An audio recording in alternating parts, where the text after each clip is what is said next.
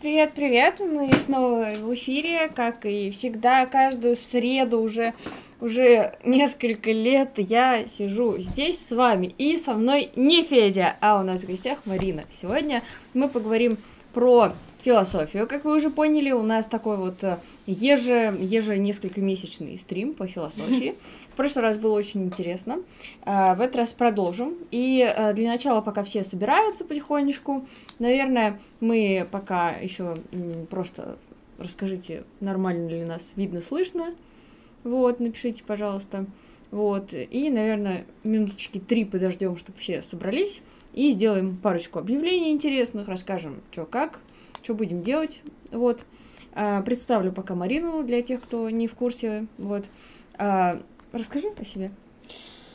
Всем привет, меня зовут Марина, по крайней мере, так меня называют иногда. Вот. Я учусь на философском факультете. То есть, да, действительно, я пожертвовала своей жизнью, чтобы учиться на философском факультете. Я являюсь членом Союза марксистов, то есть я активно дружу с Марией уже много тысяч лет, то есть сколько Аристотеля, столько мы и дружим, наверное. Вот, мы занимаемся совместной деятельностью э, в сообществе Фрая Фрауэн. Вот, вы, наверное, слышали, возможно, что-то странное слышали, но тем не менее, вот, мы вам сегодня немножко расскажем еще, по крайней мере, мы воспользуемся этой возможностью, чем мы занимались последние два месяца в этом ФФ, потому что а, на YouTube-канале у нас ничего не было. У нас же ничего не было вообще там. Извините. Вот, да, то есть как бы мы занимались определенной деятельностью, мы в нее вложили вообще колоссальные, не знаю, затраты но тем не менее мы это сделали. Мы сейчас, как все соберутся, вам расскажем. Ну да, очень много труда вложили. Кто подписан на мой инстаграм, уже в курсе, вот, так что Подписывайтесь, в Инстаграме бывает много интересного. Там, например, всякие спортивные темы, вот мы про это рассказываем, там, э, про то, как левые занимаются спортом, вот, зачем это нужно и все такое. Вот, подписывайтесь на телеграм-канал тоже, есть в ссылке по описанию. Вот, там всякие аналитические штуки тоже достаточно интересно. Ну, потому что хочется иногда чем-то поделиться, да. А, конечно, основная наша деятельность это Союз марксистов, и кто не видел, там вышло заявление по как раз-таки протестам и всему, что с ними связано. Кто не видел, там все четко, подробно рассказано. Ну что ж, видимо, более-менее присоединились все уже, кто хотел. Да, да, про ЗИН начнем. Да, в общем, мы издали ЗИН. Вот. Надо вот так сделать картиночку. А, в общем-то, это ЗИН, для тех, кто не знает, это сам издатный журнал. То есть это а, журнал без этого... У нас нет индекса, угу. то есть это раньше, наверное, подпольно делали всякие брошюрки, вот, а сам ЗИН, да, от слова магазин, то есть вот этот кусочек, то, то что это издано, то есть вот. это печатная штучка. Очень красивые иллюстрации там, по крайней мере, мне очень нравится, она замечательная художница была. Вот. Да, э, Таня, привет, если ты когда-нибудь это увидишь. А, в любом случае, хотели, наверное, сделать объявление, что э, этот ЗИН, он содержит в себе такой материал по марксистскому феминизму. Здесь есть ряд блоков по истории, по теории, по экономике и статьи на эту тему. Вот, в общем-то, достаточно много тем удалось осветить, и экономику, и, и даже про спорт тут чуть-чуть есть. В общем, мы более-менее и культурные темы, конечно, довольны. Вот, а, тем, что получилось, тем более, что коллектив авторов замечательно подобрался. А, значит, дальше по поводу Зина. У нас будет три презентации, вот, в Москве, Петербурге и, скорее всего, Ростове-на-Дону. Мы там будем рассказывать, э, презентовать наш Зин. Вот, соответственно, это будет выглядеть так. Как его получить, мы опубликуем в группе, чуть попозже, в течение пары дней, потому что нам надо понять вообще, сколько людей хотят, стоит ли делать дополнительный тираж. А, что касается денег, то мы, естественно, а, не собираемся его продавать, это будет за некие там, либо за пожертвования, либо просто будем рассылать, ну, то есть, если в другой город, то чтобы человек, например, э, оплатил пересылку, что-то такое. Вот, ну, разные способы придумаем, конечно, и так будем раздавать, но, к сожалению, не так у нас много. То есть мы возле метро не будем стоять раздавать этот зин. Мы можем сказать точно то, что мы определенный тираж напечатали, то есть мы не стали очень много печатать, потому что, ну, мало ли не понравится, да, это и смысл столько бумаги тратить. Вот, если он вдруг да, будет оценен очень высоко, то мы тогда сможем распространять уже дополнительным тиражом. И через какое-то время, естественно, тоже еще и электронную версию выпустим. Вот, так что вот это наша хорошая новость. Принимаем поздравления. В конце концов, у нас вышла почти книжка. То есть, э, чтобы вы понимали, насколько, насколько у нас сильная радость, мы затратили на это несколько месяцев. То есть, э, пока мы подобрали коллектив, который будет писать э, статьи. Ну, то есть, по сути, это наша редакция и дополнительные там как бы люди, которые согласились на это, очень крутые люди. А, помимо этого, это редактура, то есть мы все тексты вычитывали, это иллюстрации, это верстка. Вот мы познакомились с таким явлением, как верстка, как она делается. Вот. И все это совместить или напечатать. То есть для нас это первый опыт, потому что мы всегда только читали Зины, то есть в основном мы читали Зины про что? Про музыку, про хардкор, там, straight edge и так далее. И мы поняли то, что как бы по женскому вопросу не так много вообще таких вот э, материалов. То есть мы потому что это очень круто. Спасибо всем, кто пишет поздравления. О. Очень приятно видеть э, Алексей, Сергей. Спасибо большое. Всем привет. А, ну что ж, потихонечку, наверное, мы перейдем к теме нашей основной. А, тут э, ребята, кто не в курсе, спрашивают, о чем в прошлый раз был стрим. А, в прошлый раз э, Марина Я сидела с Федей. С Федей. То есть, как бы Машу замените на Федю. У меня э, материал был посвящен тому, как э, был совершен переход, условно говоря, переход от э, мифологического мышления, ну, к логосу. То есть, э, по сути, к тому, что более-менее, да, философское и научное. Вот. Но сегодня я уйду не так далеко оттуда, потому что я в основном говорю про античность. Вот, я поясню почему. То есть, как бы у меня есть принципы о том, то, что, ну, раз я еще учусь, да, то я могу говорить только на темы, которые были, по крайней мере, оценены людьми, которые более сведущие. То есть э, материал, да, заранее был прочитан, то есть на него дали какую-то рецензию, то есть там что-то, что не так, что так, и только после того я могу, в принципе, вообще про это рассказывать. То есть э, это такая моя принципиальная позиция, так как я еще учусь, потому что я учусь уже э, непонятно сколько лет, вот, это не первое мое образование, вот, я считаю, что... Не последнее. Не последнее, да, то есть я считаю, чтобы быть компетентным, надо, чтобы это посмотрели люди, которые уже этим давным-давно занимаются. Вот, поэтому в основном я говорю про античность, то есть я бубню это всем вокруг, то есть можете у Маши спросить, она подтвердит, что я постоянно бубню про это. Вот, но недавно я перешла все-таки в средние века, вот, ну, о средних веках мы пока не будем, то есть, как бы, меня на стриме зовут раз в два месяца, в прошлый раз не получилось, потому что, ну, там были обстоятельства не те, чтобы говорить вообще про философию. А сейчас у нас Навальный, протесты, но, знаете, надо разбавить это древнегреческой философией. А пока вот у нас затравочка о чем будет – Тут спрашивают, вы договорились с каким-то издательством или такую вещь, как сделать? Э, самим ли можно ли издать? Вообще, да, можно издать mm-hmm. самим, то есть э, Зин этим отличается, то, что ты не договариваешься с издательством, а договариваешься с типографией, то есть верстка, дизайн, все это ты берешь на себя, на э, актив, э, который товарищи, которые всем этим занимаются, то есть у нас и верстку дел, делали наши товарищи. То есть мы собрали людей, это вообще все те, ну, то есть там, вот, единственное, да, мы с девушкой, которая нам рисовала, ну, мы познакомились только, то есть остальные люди, мы уже их знали. Поэтому мы вообще очень рады тому, что люди соглашаются на такую деятельность. Но если вы хотите самолично сделать, то предупреждаю, это очень много накладок, с которыми вам придется вообще сражаться. Так, то есть... я пока ищу прошлый стрим, чтобы кинуть. Угу. Вот. То есть поэтому Зин вот для нас это вот такая вот э, вещь, которая прям нас радует, радует, радует. Мы очень радостно, когда мы его забрали. Мы даже когда увидели коробочку с этими... Не помнишь, как стрим назывался? Наверное, это мифа к логосу. Ага.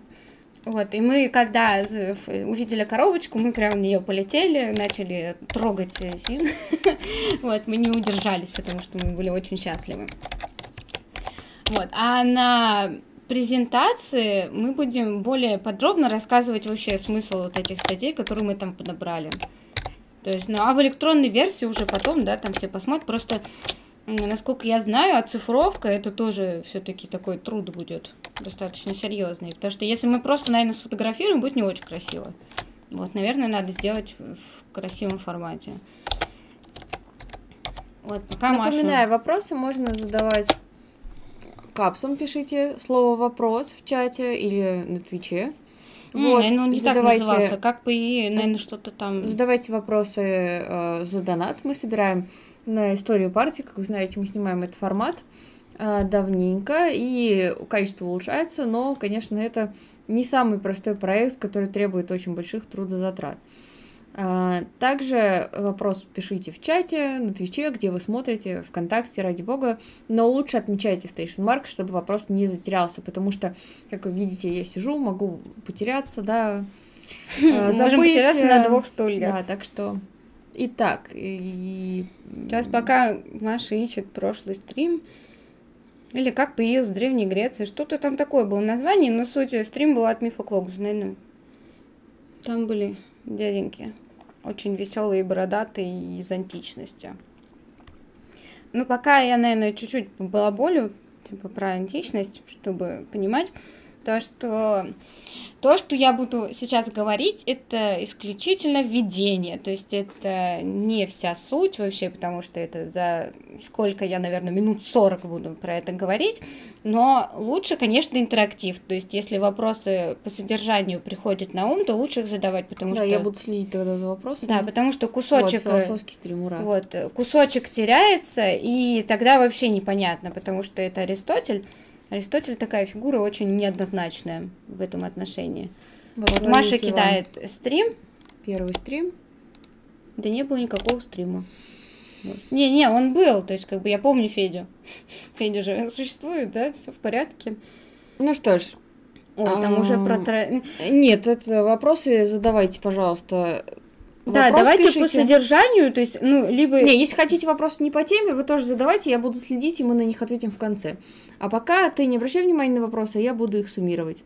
Угу. А, вопрос от Сережи, почему либо на елке это талисман? Именно у нас э, есть ряд талисманов, вот, и он э, сидит и смотрит, но, конечно, елку уже пора убирать, 27 число. Ну, мы все еще в праздничном настроении, потому что мы выпустили ЗИН, вы считаете, у нас Новый год. Ну, это ладно. Так, тогда я тут про античность еще скажу, то, что кусочки. Помимо того, что я предупредила, что это только видение, 7 месяцев назад вроде бы. Не читай чат, ты рассказывай я уберу сейчас. Да, просто я не могу, например, а, без интерактива в том плане, что если вопрос э, будет прям вот очень по теме, я могу упустить, а когда я буду в конце объяснять, человек уже не поймет, о чем была речь. Я буду следить. Хорошо. Вот, раз Маша будет следить, то окей. Начну тогда с э, еще маленьких предварительных замечаний. А, Многие из вас, когда садятся читать Аристотеля, ну, если такие есть несчастные люди, которые хотят сидеть читать Аристотеля, да, то берутся за его труд, который называется «Метафизика». То есть это название э, данное, то есть это не Аристотель написал метафизику, и не ту метафизику, которую обычно понимают люди, когда говорят про метафизический способ мышления. Это тоже не совсем то. Здесь много нюансов, то есть если просто прочитать эту работу, то, скорее всего, в голове ничего не останется. Это не потому, что вы глупые или не потому, что Аристотель вредный, а, скорее всего, потому что нету понимания самого периода, когда писал Аристотель, то есть почему это все так выглядит. Вот, например, есть такая ошибка, э, ошибка новичков, скажем так, они прочитали какой-нибудь диалог, особенно Федон у Платона, а потом сели читать Аристотеля. И у них складывается впечатление то, что, о боже мой, какой прекрасный Платон, какой отвратительный Аристотель. Вот, но это как бы разного рода работы, поэтому как бы не стоит тут обольщаться, потому что у Платона есть работы, которые похуже написаны. Ну, это ладно, это такие вещи, то есть маленькие-маленькие прям замечания. Вот, это уже не говоря о том, то, что переводы на русский язык не все, э, не все всегда адекватно отражают э, литера... ну, то, что было написано на греческом. Вот это тоже надо учитывать. Но я постараюсь по ходу своего рассказа это как-то прояснять немножко. Итак, начнем с того, что вообще кто такой Аристотель. То есть я не буду очень долго говорить э, про его биографию, потому что более-менее там ее знают люди. Ну, По немножечко расскажи. Да, я прям чуть-чуть, а в конце я скину список, где, например, почитать его полную биографию. Есть вообще замечательная работа, где его биография написана очень красивым языком, и она даже очень приятна будет людям, которые марксистских взглядов, потому что она там с таких позиций, ну, будет э, более-менее приятно читать. Вот, ну то есть Аристотель, да, это четвертый век до нашей эры, то есть это, возможно, вам ничего не говорит о том, что я скажу четвертый или там или пятый, но в общем, да, надо знать, что это там 384 год, когда он родился. Он родился в таком месте, которое называется Тагир. То есть, э, поэтому его называют иногда стагирит. То есть, вот эта вот э, привязка к месту рождения или месту пребывания, она будет характерна даже для средних веков. Поэтому там людей называют э, его прозвище и принадлежность к местности. Это такая интересная практика, чтобы людей отличать. А, что можно интересного вывести из того, где он родился и вообще, когда он э, развивался, социализировался и так далее? Э, в этот период было достаточно характерное падение Афины Спарты. То есть, ну, сами понимаете, как бы и войны прошли, и вот это падение, да, там и крах демократии, который, ну, наверное, вообще Платон всей душой ненавидел. Аристотель как-то к этому немножко по-другому. У него есть даже произведение, да, про политику, вот, где он пишет свои политические взгляды. Ну, был расцвет другого места, которое называлось Македония. То есть, как бы, ну, когда я говорю Македония, я не имею в виду современную Македонию, я имею в виду ту античную Македонию.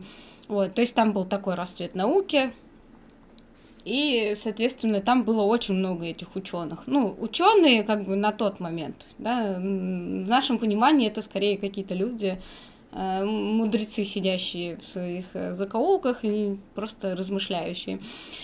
А, так вот, у Аристотеля как бы в семье его отец Никомах, он был асклепиадом, то есть он был врачом, грубо говоря, наверное, врачом его назвать можно.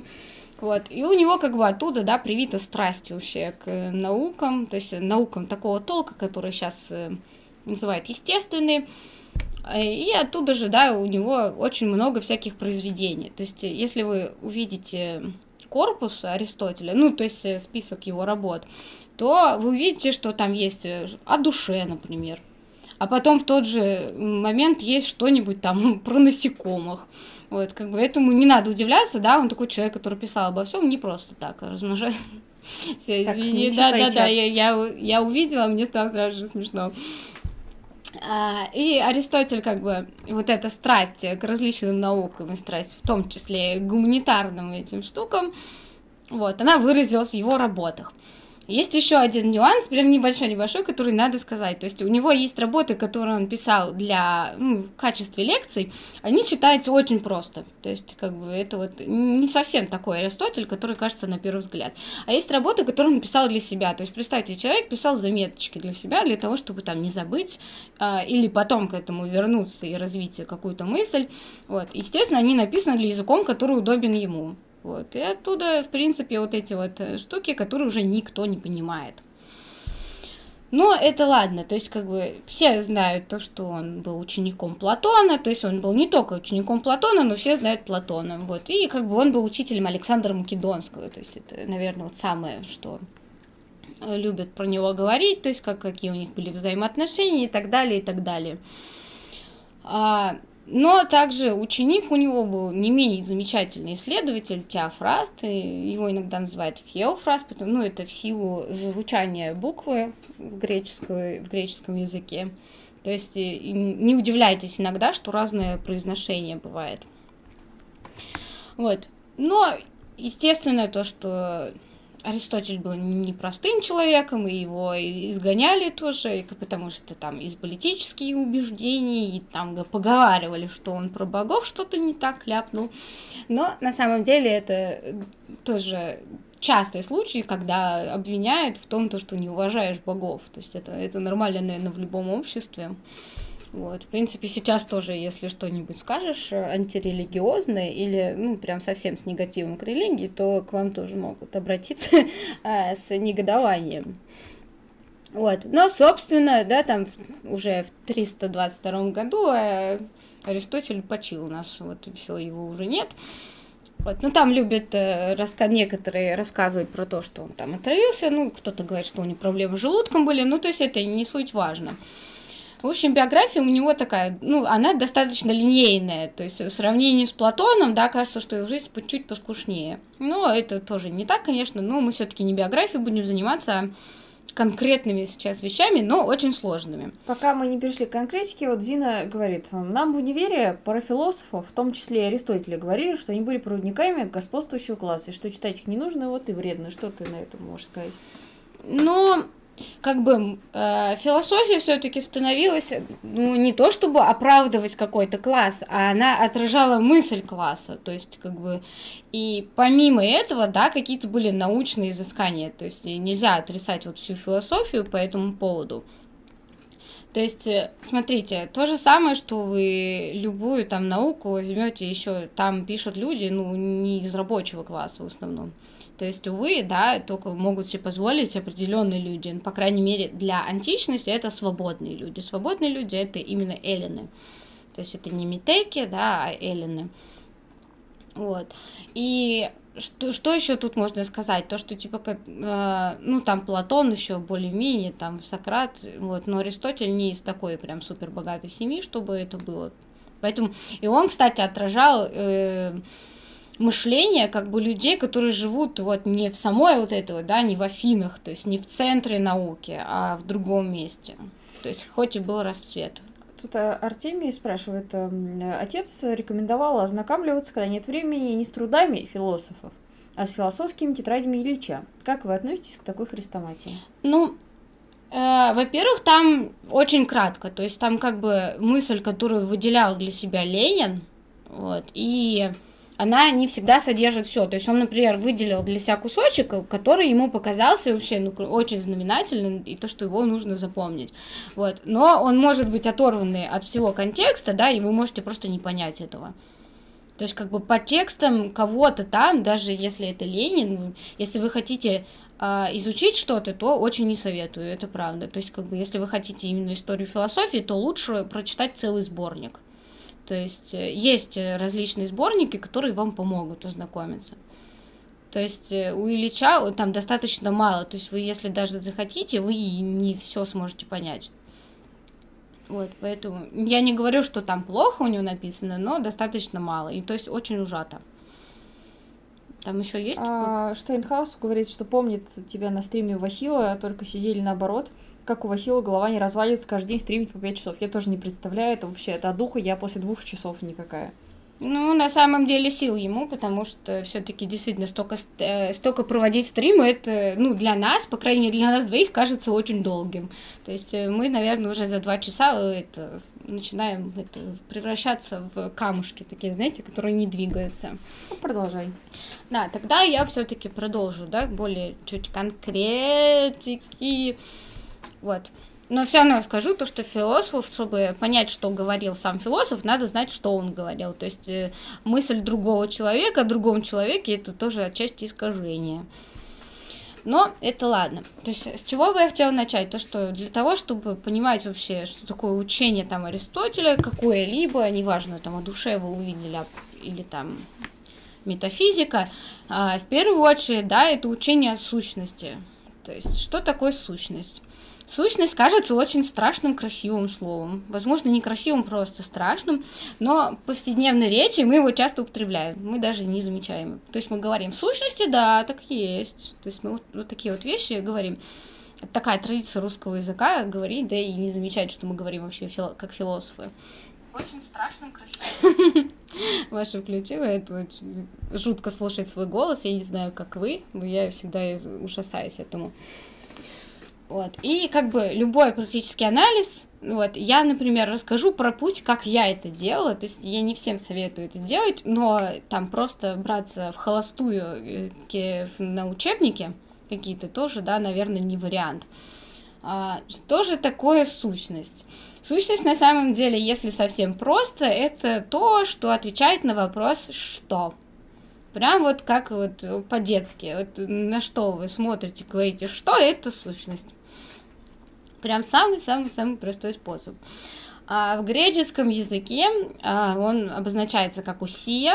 Вот это такой очень вообще значимый факт, наверное, можешь запомнить всю жизнь, будешь просыпаться с усией этой. Но суть в том, то, что как бы это слово не выдумали философы, то есть это опять же к вопросу вообще, кто такие философы и зачем их там читать, это взято из бытовой речи. То есть, как бы, это устоявшееся, да, обозначение было какого-то недвижимого имущества. То есть, там у них были такие их территории, ойкосами назывались. Вот, и там домик такой стоит миленький. Айкосами есть такое. Ну, айкосы это совсем, наверное, другое. Вот, и то, что стоит такое недвижимое вот имущество, да, но оно просто есть. Вот оно стоит, ты ничего не сделаешь. Хоть танцуй перед ним. Конечно, разрушить можно, да. Но в основном это считается то, что это стоит вот само по себе, и это как бы назвали вот, такие, вот такое усия.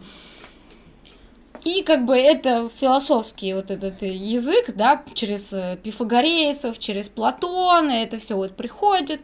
И как бы и это мы видим у Аристотеля. То есть, э, что такое сущность у Платона, мы не будем говорить, это потому что еще минут так и 50 это для того, чтобы объяснять железо. О, замечательно. Так, не читайте. А, но... У нас первая часть лекционная, вторая часть отвечаем ну, на да, вопросы да. не по теме. Просто а вопросы ты... по теме я буду тебе по ходу. А, ну отлично тогда. То есть у меня такое отвлечение, потому что, ну, чтобы вы представляли, я два месяца сижу на дистанционном обучении, или три уже, наверное, и я просто уже отвыкла от э, коммуникации в приличном виде, что можно просто читать лекции. Но да ладно. Но у Аристотеля сущность это не просто там какая-то стоящая вещь, да, она у него и выступает как категория. То есть есть такие штуки, как категория Аристотеля, их там кто-то заучивает как песенку или там еще что-то. Вот, это помимо того, что сущности это категория, это там еще виды, роды, вот это не роды, я имею в виду, когда когда происходит там процесс у женщины. А размножение. А, да, процесс размножения. Не, после акта это зачатка, вот, то есть э, вид и род, да, то есть это тоже сущность. А, и как бы это еще понятие, то есть поэтому вот эта штука, она сейчас кажется очень сложной. Хотя на первый взгляд это, ну, достаточно простая штука. Итак, да, прежде чем мы будем говорить, да, там какие-то составляющие факторы вот этой сущности, надо понять, э, типа, для чего она вообще нужна. Аристотеля зачастую знают как, э, если не основоположника, то зачинщика такого ярого, вот этого дедуктивного метода, то есть, э, ну, который вошел в научный образ мышления, то есть, когда мы берем вот от общего чего-то, да, там, то есть, мы уже поняли, как происходит процесс, и мы оттуда выводим какие-то вот частные вещи. Вот, и Аристотеля, да, многие, наверное, вообще очень многие, да, считают как бы защитчиком вот этого. Но как происходит вообще само вот это познание дедуктивное, Аристотель, в принципе, рассказывает в метафизике. Но проблема метафизики в том, то, что язык э, очень сложный, по крайней мере, в русском изложении это, ну, почти невыносимо читать эту метафизику, то есть там уже на пятой книге обычно люди, ну, просто им плохо становится, потому что там одна книга посвящена целиком терминам. То есть... Э, Тут э, вопрос, который вызовет у тебя боль, что метафизика это же противоположность диалектики. Я в самом начале, да, пояснила, что метафизика вот этого Аристотеля это данное название, это надфизика, то есть у него есть работа физика, есть работа метафизика. Это, ну, в принципе, не имеет э, вообще общего с тем, что, про что говорят, когда говорят противоположность диалектики и метафизики. Это немножко прям разные вещи, но да ладно. Вот, о каких вещах вообще, о чем можно говорить, когда мы говорим о сущности? Почему мы начинаем с сущности? Потому что это, наверное, самое простое, с чего можно начать исследовать. То есть первое, что мы можем сделать, это на что-то ткнуть пальцем. Вот прям вот так вот в наглую на что-то ткните пальцем, это сущность, да, и вы начинаете уже размышлять, что это вообще такое. Вот, и когда вы на что-то тычете пальцем, вы можете почувствовать себя философом, если вы а, посмотрите на причины, я потом расскажу про эти четыре причины, лучше сейчас этим не заморачиваться. Вот, но есть значение у сущности, они, вот они уже очень этим философским страшным языком, которые люди не любят, например, там, суть бытия вещи, субстрат, что там еще есть такое интересное. Ну, это, наверное, самые страшные штуки, но в основном это вид, род и общее. То есть, когда мы говорим о сущности, то есть на вопрос «что?» отвечают э, такие слова, как, например, «вот этот человек, вот я ткнула пальцем некрасиво на Машу, вот этот отдельный человек Маша, это сущность». Или вот, пожалуйста, комментатор. Да, вот любой комментатор, вот этот комментатор. Например, Штайнхаус пишет, у нас был препод по черчению по кличке Элвис. Его никто не видел трезвым 10 лет. Очень-очень прикольно. Вот. А я могу также сказать, что вот человек, вот смотрите, это же тоже сущность, и я же, я даже не соврала, то есть как бы Маша сущность, ну и как бы человек это тоже сущность. Вот. И чтобы отделять вот такие штуки, да, надо понимать, что сущность тоже вообще в различных штуках проявляется. И вот это, наверное, самое жуткое в этом анализе, то есть их уметь отделять. Грамматически это легко, то есть это даже, ну, можно как-то транслировать в русском языке, как это объясняется, но мы не лингвисты. Вот, во всяком случае. Вопрос. Но если мы на что-то тыкаем, то мы можем попасть только на случайное качество сущности, на явление, да? Спрашивает Хром. Нет, если мы тычем на определенного человека, и мы хотим тыкнуть на определенного человека, мы показываем вот на него. А если мы там просто там в палец в небо, да, то мы какие-то вот акциденции там показываем, которые, да, там характерны. То есть, ну, мы попозже скажем, да, что такое случайные вот эти характеристики, потому что они тоже как бы относятся к сущности. И в этом, опять же, проблема вот этого как бы, вот этой категории, то есть то, что она не, не такая простая, как она кажется на первый взгляд. Вот, ну, допустим, мы тыкнули, мы поняли, что Маша может быть человеком, а не может быть вообще есть человек, вроде по всем, как бы, по всем свойствам она человек. Даже по свойствам, наверное, Платона, там, и животные, там, и прочее, и прочее, говорящее. А, вот. Но, как бы, если вот мы будем говорить о каких-то составляющих, через которые рассказывают про сущность, да, это, например, суть бытия вещи, вот, суть бытия вещи, ну, это вот то, что сама по себе. То есть, вот есть Маша, да, и ничего не изменит. Вы можете ее обозвать, вы можете ей сделать комплимент, но это не изменит Машу. Никак. То есть, вот Маша сама по себе это Маша. Вот, это такая, это вот суть ее бытия, то есть типа, не то, не смысл ее жизни, никогда не путайте со смыслом жизни, да, это вот суть того, что она есть. По крайней мере, в философском, да, ключе. Вот, есть такая же штука, как называется субстрат. А люди, которые занимаются и учатся на других факультетах, не на философских, скажут, ну, субстрат это какая-нибудь там, не то, из чего все состоит. Вот. Отчасти это тоже так используют, но в античности еще это используют, это то, как бы, о чем все говорит. То есть вот э, это какая-то вот штука, о которой можно все, все что угодно сказать. Вот это вот тоже субстрат. Ну, то есть в дальнейшем как бы изложения Аристотеля будут, э, ну, для марксистов, по крайней мере, уже в негодном виде, то есть как бы уже в теологии Аристотель, ну, всплывает уже в другой манере. Но, тем не менее, Аристотель к другому клонит тут. Хотя он тоже никогда не надо думать, что в античности а, все философы были глубоко неверующими, там, материалисты и так далее. Это тоже неправда. Ну, по крайней мере, то есть там то, что они были неверующие. Вот, то есть как бы э, за неверие в античности тоже карали. То есть, э, ну, достаточно жестко.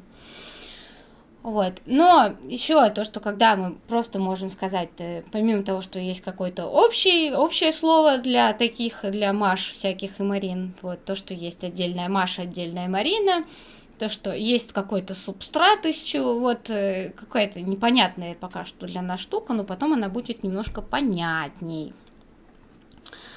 А, но вот как, как все-таки вот начать отделять вот людей, то есть если вы например, не знаете языка, вообще любого, да, то как вы вообще определить? То есть, кроме того, что вы видите, да, вот, это кажется как бы для нас какими-то простыми вещами, но это сейчас, потому что уже проведена огромная работа по тому, как это мыслить. То есть мы уже на автомате это все делаем.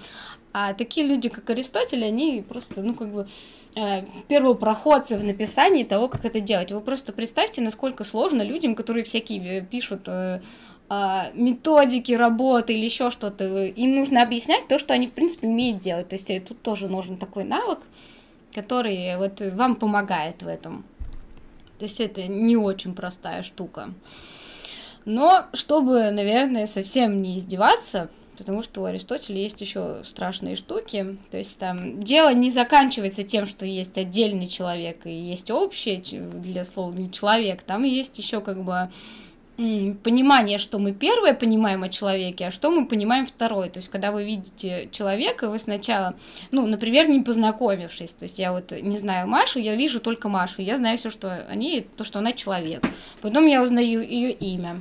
Имя, да, это уже такая вот акциденция, потому что Машу могли назвать не Машей. То есть это такая характеристика, да, которая э, не определяет Машу. Вот, то есть, э, как бы то, что она является самой собой, это вот э, именно в купе все, вот все, что существует, это, но по отдельности это все просто акциденция. Есть такое слово красивое в латыни, да, акциденция. Это, это на самом деле очень просто переводится, это случайность. Ну, то есть это вот какие-то случайные характеристики. То есть у Маши может быть другой цвет волос, там, или еще она может поменять цвет волос, если захочет. Вот, но когда я что-то узнаю о Маше, то я уже узнаю вот ее уже по-новому. Вот, и тут-то как раз-таки, да, сущности уже другие, то есть я что-то уже о ней более знаю. Вот, но тут смотрите, какой есть момент, как бы, да, если Аристотель э, называют каким-то, да, де, де, дедук, дедуктивным, заманчивым, зам, да, интригующим человеком, то как-то выходит из того, что я вроде как говорю про Машу и вывожу что-то общее. Мы же все-таки наоборот говорим. Но нет, на самом деле от того, что мы знаем, да, что такое человек, мы, в принципе, да, знаем, что вот Маша это человек. То есть, смотрите, а, у нас есть какая-то характеристика человека, любую можем, то, что там человек, это мыслящее, говорящее, там, ну что, вот что первое вам на ум приходит. И я, когда вижу Машу по этим характеристикам, я делаю вывод, это Маша. Ну, в смысле, вот мне сказали то, что если она вам скажет, что ее зовут Маша, она человек, вот это человек Маша. Все, то есть в самом простом изложении это вот так вот происходит. Но не тут-то было. То есть э, у Аристотеля, опять же, не все так просто. И это все подвязано, почему это в научное мышление так вошло, то что у Аристотеля есть э, некая классификация наук.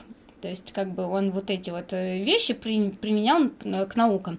Но понимание наук было не такое, как сейчас. То есть он не говорил, есть гуманитарии глупые, есть те, а, технари какие-то тоже глупые, да, у него как бы классификация наук была поинтереснее. Ну, в плане, что в исторической перспективе. То есть, например, были науки высшего толка, э, науки чуть пониже толка и самые вот прям низкие науки. То есть э, низкие не в плане то, что там они хуже, да, то есть они как бы для, э, для состояния человека, духовности человека они были ниже. То есть, типа, самые такие вот э, ниши науки у него были поэтические. То есть это риторика и поэтика. Э, то есть считают то, что если вы научились говорить и складывать стихи, да, или вы там понимаете, как складываются стихи, это вам, в принципе, не дает э, э, такого эффекта, чтобы вы были вот благим человеком. Ну, то есть такая маленькая сейчас отхожу от темы и объясняю, что как бы благо для античности это означает, ты должен стремиться к благу. То есть, э, чтобы быть самым хорошим человеком, ты должен стремиться к тому, чтобы делать благо. Вот, к тому, чтобы стремиться делать благо, ты должен быть совершенствоваться, то есть оттуда культ э, спорта был тоже. Ну, спорт в таком в другом понимании немножко, но тем не менее, вы можете даже на изображении, когда вы видите эллинов, они все такие накачанные, то есть с такими фигурами, прям мама не горюй, то, что в спортзале не всегда увидишь.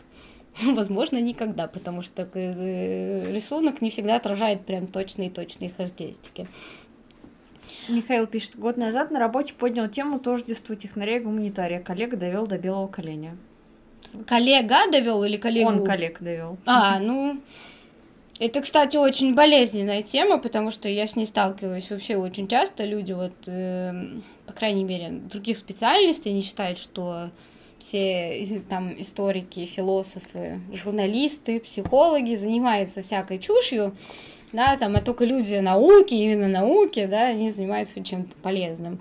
Но нет, на самом деле, если вы, например, не будете знать, как обучить человека чему-то, а это гуманитарная, да, педагогика, это все-таки гуманитарная дисциплина, и вообще, как правильно писать тоже, да, там язык изучать, русский язык, да, это все тоже гуманитарное, поэтому... Вот тут, э, кстати, некий товарищ залетел в чат, сказал, что э, философия совершенно непригодна для изучения реальности. После этого он сказал, что именно поэтому не оставляют философии камни на камне и удалился. Ну, я даже не знаю, что такое надо сказать, потому что так можно сказать про любую дисциплину, в которую ты не знаешь, сказать, ну она же мне не пригодилась, я же ничего, она же мне не дает никакой пользы. Вот, и поэтому, ну зачем учить? Как бы философия, да, это вот то, что мы говорим, это история философии, то есть это не просто, да, ну как история любой науки, или, да, там историю чего-то мы всегда изучаем для того, чтобы понимать, как это все становилось. То есть это такие необходимые вещи. Тут же э, все-таки надо сделать фокус на том, то, что я не говорю то, что садитесь все изучать философию, это самое важное в жизни, что вам пригодится, да, там я избрала для себя такой путь, Маша избрала для себя иной путь, да, и мы его никогда не навязываем.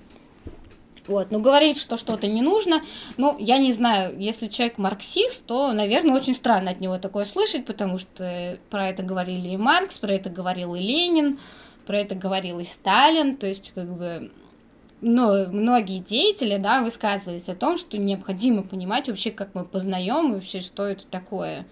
То есть, как вообще там у нас мышление-то работает. Не при помощи, да, какого органа, а как вообще работает. Поэтому философия тут, ну, как-никак все-таки нужна. Ну и, собственно, весь мир, наверное, невозможно описать, если не вырабатываешь какие-то там понятийные аппаратики, вот эти симпатичненькие. Не обязательно со страшными словами. Вот. Но вернемся тогда к классификации наук, какие они там были. Вот, то есть самый низкий, да, там это типа риторики поэтики, вот. Чуть повыше это практические науки. Да, да, да. Вот тут уже Аристотель не выглядит вот так вот миловидно, потому что люди, которые занимаются прав... ну, считают, что практика нужна больше всего, да, это такое вот понижение, понижение. Вот. Но практические науки, да, это не это не то, что, наверное, в нашем, как бы, сейчас сознании. Практические науки — это что-то типа экономики, это этика, ну и политика. То есть политика это обязательно было связано с практикой, потому что быть умелым политиком это ну, прям тренировки. Вот, этика то же самое, это ты делаешь какие-то практические действия, которые вот вырабатывают, да, твое представление о благе. То есть, как бы это такая ключевая вещь в античности. Ну, экономика, понятное дело, то есть экономика а у Аристотеля это как вот, э, ну, наука хозяйствования, прям вот о том, как надо измерять это, сколько этого надо принести, там, посчитал правильно в минах, не в минах, там, посчитал золото, серебро и так далее. Ну, то есть там были в основном серебряные рудники в той части, где Аристотель был. Вот. Даже если тогда говорить про Маркса, да, Маркс э, делает упор, у него в «Капитале» очень много отсылок к Аристотелю, они там в самом начале есть, и он именно берет определение экономики аристотелевской, то есть вот хозяйствование. То есть он просто его расширяет немножко. Вот. Ну и, естественно, и там самая высшая, да, наука это вот созерцательная, не просто созерцательная, но теоретическая, то есть как вы можете абстрагироваться. То есть вот для Аристотеля, если бы сказали философия фу-фу-фу, он вам сказал, что это вы фу-фу-фу-фу. Вот, тоже такое может быть. Вот. Но помимо того, что да, там есть э, вот эти какие-то научные ограничения, ну то есть естественно, что вот философия, да, там э, и физика, кстати, в том числе, для него физика тоже созерцательна, потому что вы вырабатываете какие-то знания, а вокруг себя, да, только если вы на это смотрите. Но смотрите внутренним зрением, то есть как бы э, внутреннее зрение, да, это отчасти, когда вы там всеми органами чувств поняли то, что вы видите, и вы это вот осмысливаете. Вот это вот такое созерцание есть. А, но также как бы Аристотель знает, да, что он придумал формальную логику, вот, он не просто там сидел, ее придумывал, он как бы вот этот способ мышления, который он пытался излагать, это как бы вот есть основание логики. Вот это вот формальный, который считается, ну как бы э, нельзя сказать, что она простейшая, да, ну как бы многие логику не могут вообще, ну, даже представить себе чуть такое. То есть, вот. Но тогда скажу сразу, потому что когда вы с формальной логикой связываетесь, там такие есть понятия, как истина ложь, но истинная ложь это когда ваша вот логическая форма внутри не совпадает. Там, то есть, если то, что вы говорите, это из каких-то, например, истинных посылок, да, у вас вышло ложное заключение, да, то есть это как бы в целом что-то что здесь не так, то есть всегда мы задумываемся. Вот. Но у Аристотеля истина и ложь определяется намного проще. То есть истина это то, что есть, ложь это то, чего нет. То есть, как бы, э, например, я скажу то, что у Маши зеленая кофточка. Вот, я, я наврала. То есть я наврала, потому что у Маши отсутствует зеленая кофточка. То есть зеленой кофточки просто нет. То есть, как бы вот это вот наше, как мы смотрим на что-то, вот если мы все, сегодня в пример будем Машу говорить, чтобы она не сидела здесь как пень. Вот, то есть, как бы, и вот я наврала, то есть, потому что этого просто нет. Если я говорю, что у Маши красная кофточка с рисунком, то я не вру, потому что это так и есть. Ну, по крайней мере, если у меня меня не обманывает зрение. Вот. Но это как бы не просто придуманное Аристотелем, так многие мысли. Вот, это такое самое вообще важное. Вот. И также вот это учение о сущности, оно как бы не было тоже новинкой в античности, да, об этом говорили и другие, но они говорили все-таки более сказать, упрощенном варианте, то есть, ну, кроме Платона, наверное, потому что Платон развивал эту идею, у него такие были штуки, они назывались эйдосы. Вот, наверное, все про это слышали. Аристотель отчасти критикует как бы вообще то, что эйдосы это какие-то сущности, потому что эйдосы не пойми, вообще не пойми, что есть такое. То есть вечные не идеи, не вечные не идеи. Но тоже, когда говорим Аристотель и Платон, то мы должны всегда понимать, что э, то ли это как бы в, э, заключение из какой-то там пропаганды или еще тогда то, что говорит там Аристотель так сильно отрицал Платона, вообще его ненавидел, они два разных основания. Ну, на самом деле это не так, то есть если они э, в перебранку какую-то вступали, то это, это нормальная вообще практика, так многие делали. Вот. Но, как бы, сущности, когда все-таки говорим, все тут я подвожу к тому, что когда мы про что-то говорим, нам недостаточно просто тыкнуть на это пальцем. То есть э, мы не просто тыкаем пальцем, мы еще должны побольше чего-то вот чего-то накидать вот для этого, для предмета, на который я указываю, будь это даже человек. Вот. Отсюда у нас выходит, что есть какие-то характеристики вот эти вот. И эти характеристики, да, они у, у Аристотеля являют, ну, являются также категориями. То есть вот эти вот 10 категорий, они очень интересная штука, потому что если вы будете читать метафизику, то не спешите, у него есть работа, она так и там называется категории, вот, и лучше сначала ее почитать, она очень мало страниц, но она не очень приятная вообще на первый образ. То есть это я все, опять же, пытаюсь объяснить, то, что просто так за метафизику хвататься, ну, наверное, нет смысла. Можно почитать более мелкие работы и потом уже вот читать метафизику, и она станет более понятной. Ну, давай на вопросик из чата ответим. Mm-hmm. Спрашивает э, товарищ Дазайн, в чем разница между Платоном и Аристотелем? Не кажется ли вам, что между ними разницы почти нет? У Платона изложено более абстрактно, Аристотель изучил это основательно. У него есть, э, они по многим пунктам спорили, в том числе и по Эйдосу, у них еще огромное различие в учениях о душе. То есть э, у Платона души, они вечные, то есть как бы по сути они как вот отдельные сущности, они вот существуют, и душа вечная, все. У Аристотеля все-таки по сдержанию у него, то есть душа это практически ну форма, форма материи, вот форма тела нашего, то есть она как-то заключена в ней там. А у, у Платона, да, там душа, она просто заключена, в смысле, как похожая на темницу, но это уже развил другой философ, Платин, вот, но ну, Аристотеля души, души не вечные, вот, у Платона они все-таки это все-таки вечные. Ну, то есть проще, чтобы ты проверил его ответ. Для Аристотеля сущность вещи находится в самой вещи, а у Платона сущность находится за пределами чувственного мира. Это не кардинально разные, но разные философские позиции. Спрашивает товарищ, ошибается он или нет. Сейчас я перечитаю, потому что я на слух иногда очень плохо воспринимаю. Это такая вот ужасная вещь. Сущность вещи находится в самой вещи. Ну, сущность, да, как бы по сути, по сути, да. Вот видите, я даже когда говорю, по сути, да. То есть я даже говорю этим ужасным языком, все так делают, за пределами чувственного мира. Ну, то есть, как бы сущность не просто у него за пределами чувственного мира, она как бы заключена вот в этих эйдосах. То есть эйдосы это вот эти вот э, не просто идея там, а это вот прям недвижимые штуки. То есть, как бы, что Аристотель подразумевает и может быть под материей, э, то у Платона не всегда так. То есть у Платона скорее это идея. То есть, как бы, по сути, ответ нормальный. Да. Вот, Хорошо. поэтому вообще очень круто, что люди говорят про это.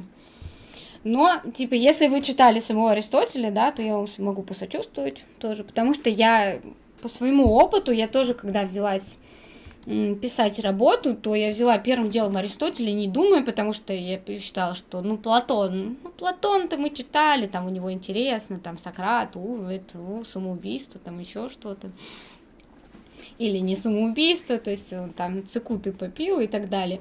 Вот, поэтому я схватилась за Аристотеля и сначала прям вот э, села читать метафизику, я прочитала до конца, и у меня остался такой прям, ну, неприятненький осадок, то есть как бы, по сути, я прочитала, но, то есть в голове у меня остались просто какие-то непонятные штуки. Вот, но благодаря всяким интересным побочным материалам тоже можно. Я в конце тоже, когда буду литературу говорить, я вам скажу, где можно лекции послушать, даже интересно, от моего преподавателя. То есть преподаватель очень нестандартно преподает и рассказывает тоже, кстати, нестандартно. Но там рассказывается прям философским языком. То есть если вы хотите послушать, как вот э, философы, философы, преподаватели рассказывают про Аристотеля, то вам очень советую. Это прям интересно. Ну, перед тем, как перейдем к следующему блоку, вопросы из донат. Отвечаем Иван Рыбаков, 100 рублей. Когда Марина сделает серию роликов для Station Marks по философии? А, спрашивает Иван. Мне кажется, вот кто хочет, напишите в чат, пишите Марине в личку, чтобы она сделала такие ролики. Вот, может быть, коллективно мы ее убедим. Марина, Иван, спасибо, Иван, что ты до сих пор так мне это говоришь про это, но надо понимать, что у меня со временем иногда ужасные проблемы, то есть я иногда сижу очень много часов э, за работой, вот, ну, такой работы, учебной работы, и я иногда просто выпадаю из жизни. И, по сути, как бы для Station Mars надо делать на определенные темы ролики. То есть стрим это как бы, да, я могу здесь побалаболить про Аристотеля, мне еще штык не дадут. А если я буду на Station Mars делать ролики именно по философии, то рано или поздно меня потому что все-таки надо делать, наверное, по, ну, уже по истории философии, более приближенный к нам, то есть э, по философии, наверное, 20 века. То есть, но как бы 20 век я буду про это говорить, наверное, все-таки намного попозже, потому что сейчас, я вам честно скажу, я как бы сейчас закончила средние века, ну, то есть в плане анализа, защиты работы и так далее. Вот, поэтому Слушай, это так. Олег Кострубин, 666 рублей. По классике, спасибо, Олег. Даешь постоянно рубрику философии. Вопрос, как вы штудируете работы? Берете тетрадку, туда пишете задачу, свои гениальные мысли и выводы? А, ну, как бы я ужасный путь для этого проделала, то есть, чтобы вообще что-то читать, я для этого учила два года языки, вот эти мертвые языки, на которых нормальные люди не разговаривают, вот, и потом как бы начала знакомиться с оригиналами текстов, то есть сейчас у меня э, одна из моих постоянных работ, которыми я занимаюсь, это именно переводы текстов, то есть как бы некоторые переводы оставляют желать лучшего, но есть замечательные переводы, то есть как бы это тоже существует благодаря преподавателям моим в том числе. Вот. И как бы основная работа, вот именно штудировать, я смотрю еще оригинал. То есть, как бы, без этого никак. По крайней мере, для работ из античности и средних веков. Средних веков, наверное, точно.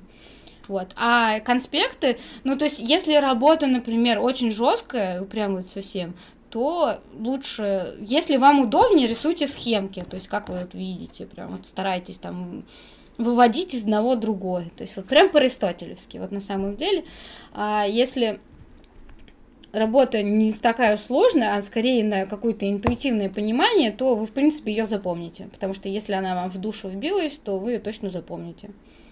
То есть я, наверное, вот так скажу. Ну, либо вы можете написать мне, я вам скину какие-нибудь кейсы, где можно посмотреть, э, про где что посмотреть.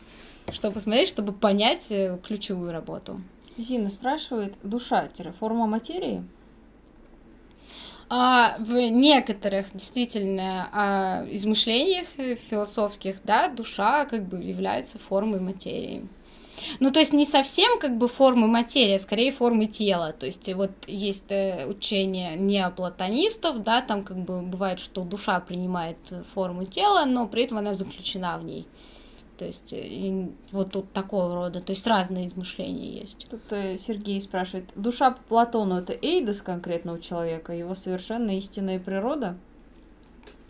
А Эйдос это не то, что истинная какая-то природа, они просто как бы существуют. Вот это вот все, все, все, все, все, что отражается вот чего-то конкретного человека. То есть душа тоже может выступать Эйдосом, потому что Платон не отрицает, что душа она вечная, Эйдосы тоже вечные. То есть как бы вот можно вот так вот выводить. Но про душу надо читать Федона. То есть Максим спрашивает, насколько Платон и Аристотель чувствовали себя представителями разных философских лагерей? Как их видели современники? Их современники, как их видели? Но к ним относились все-таки с почтением, потому что они были оба, скажем так, учителями. Но Платон тут выступает менее консервативным учителем, потому что у Платона была академия, которую он в Рощице там основал, и там занимались и пожилые люди, ну, прям достаточно взрослые, то есть это такая академия для людей, которые, ну, проявили какие-то способности вот в том, что преподавал Платон. Аристотель же все-таки, да, он занимался более с молодыми людьми, вот, в том числе Теофраз, да, и вот такой знаменитый ученик, кстати, который тоже вышел не совсем гуманитарием, вот, но философские какие-то воззрения тоже имеет. Какая там вторая часть вопроса? То Все, я... пока продолжаем, наверное. Я хочу только поругаться, товарищи. Вы поберегите, пожалуйста, мои глаза, не издевайтесь надо мной. Никто за сегодняшний день не написал капсом слово вопрос и не отметил Station Marks. Капсом пишем слово вопрос или отмечаем Station Marks. Ну или за донат. Соответственно, тогда в чате не потеряется, мне не придется там выискивать это все. Спасибо. Угу. Ну да, да.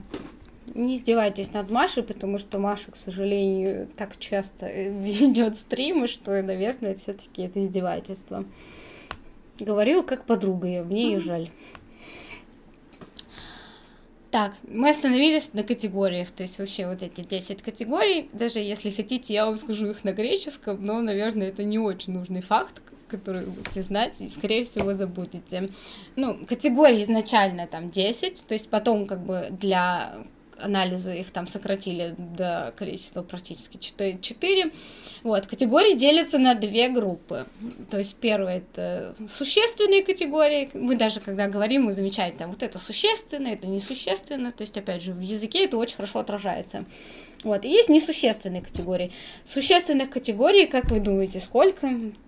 Вообще, это действительно всего лишь одна сущность. Да, это категория существенная, то есть то, что есть. Все.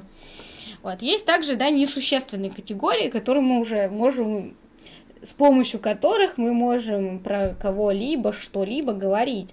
То есть это, например, количество, качество, место, то есть вот такие вот вещи, там время, отношения, положение, а, там действие, претерпевание, вот, э, ну и обладание, то есть как бы в дальнейшем, да, там потом редко будет э, говорить что-то про обладание, претерпевание действия, ну, то есть, как бы, то, что, что там делает, это, возможно, даже несущественно или несущественно. Вот. Для чего нужны эти штуки? То есть вот эти вот э, несуще... ну, если они несущественные, то зачем они для философии? А для того, чтобы вы могли отделять одно от другого. То есть тут, тут достаточно просто. Если тыкнуть пальцем там, а вы можете отделить, сказать, это отдельный человек, это другой человек, но, например, чтобы отделить э, этих двух людей вот так вот даже словесно попробовать, вам придется все-таки какие-то э, несущественные характеристики описывать. То есть э, там, например, ну, количественные, а, можно сказать то, что вот этот человек Э, выше другого человека, то есть количественно они отличаются. Я не буду говорить про полноту, худобу, да, наверное, все-таки, чтобы не показаться тут человеком, который с предрассудками в этом отношении. Вот, ну, то есть мы можем количественно, можем качественно отличаться. Вот. Но помимо того, что мы просто людей, да, мы можем еще говорить про какие-то события, то есть, например, перечень факторов, фактов, вот, то как мы их можем отличить? Один из самых простых способов, да, это время, то есть как бы отличить, то есть это было тогда-то, а это было тогда-то. Вот этим, вот этот факт отличается от этого. Также они могут отличаться, естественно, качественно, то есть это такое вот. Качество это, наверное, тоже такая ключевая. Она, на первый взгляд, кажется, что это существенная характеристика, но нет, качество может изменяться. Даже огромное количество примеров в марксистской литературе, да, когда качество там становится благодаря переходу, да, из накопления количества, вот, вы можете с этим столкнуться. А, но что тут можно сказать еще? То есть эти категории, чем они еще нужны? А, есть замечательные работы, которые связаны с грамматикой языка, то есть эти категории, да, они могут выражаться частями речи. То есть, например, сущность э, несложно не догадаться, что это существительное может быть, да, там качество, количество, это там наречие или а, может прилагательными, как бы а, прилагательными может, да, как-то показывать себя. Вот, эти штуки нужны все-таки, да, опять же, не просто так, а для того, чтобы мы умели вообще анализировать.